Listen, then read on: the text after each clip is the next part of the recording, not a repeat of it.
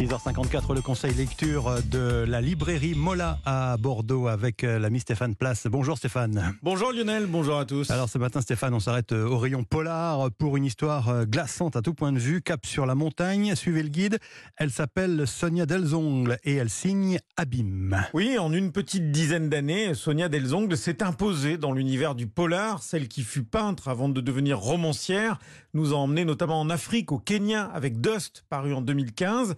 Eh bien, cette fois, elle installe son intrigue dans une nature, comme souvent chez elle, qui peut se révéler très hostile et en l'occurrence glacée. Nous voici dans le massif pyrénéen du Mont Perdu. C'est là que s'est écrasé en décembre 1999 un petit avion. À son bord, un homme d'affaires riche et sa femme. Deux décennies plus tard, c'est leur fils qui retourne sur les lieux du crash.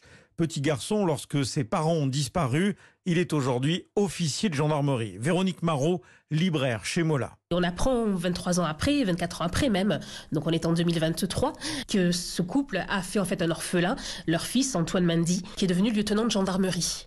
Ce petit garçon n'a jamais bien entendu oublié cette euh, tragédie intime qui a fait aussi écho dans cette vallée puisque le crash de cet avion a déclenché une avalanche terrible et fait perdre euh, des enfants qui étaient en randonnée. Euh. Donc en fait c'est une tragédie qui a endeuillé la entière. Là c'est aussi un lieu très sauvage, très hostile. Dans cette vallée il perdure des légendes. Et en fait, ça va aussi avoir une incidence sur la résolution de ces crimes, puisqu'en fait, il va s'agir non pas forcément peut-être d'accidents, mais aussi peut-être de crimes. Même les secrets les mieux gardés finissent par ressurgir sous la plume de Sonia Delzongle, qui n'a pas choisi ce massif, cette montagne pyrénéenne, par hasard. Les Hautes-Pyrénées, pour leur euh, dimension, leur aspect encore sauvage. Les lecteurs voyagent tout de suite. Là, je suis restée en France, mais en prenant les Hautes-Pyrénées comme un territoire exotique finalement, où il va y avoir aussi euh, ce qui va apporter quelque chose, bien sûr, à l'histoire.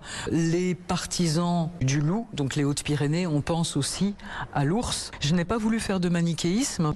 Ben là, je montre aussi des éleveurs qui sont quand même désespérés, qui retrouvent leurs bêtes égorgées. Bon, après, il y a aussi un éleveur qui va être euh, partie prenante de l'intrigue, puisque lui, il va retrouver dans son pré sept bonhomme de, de, neige. On verra euh, inscrit dans la neige bon, des mots un peu inquiétants. Euh, on vous aura. Euh.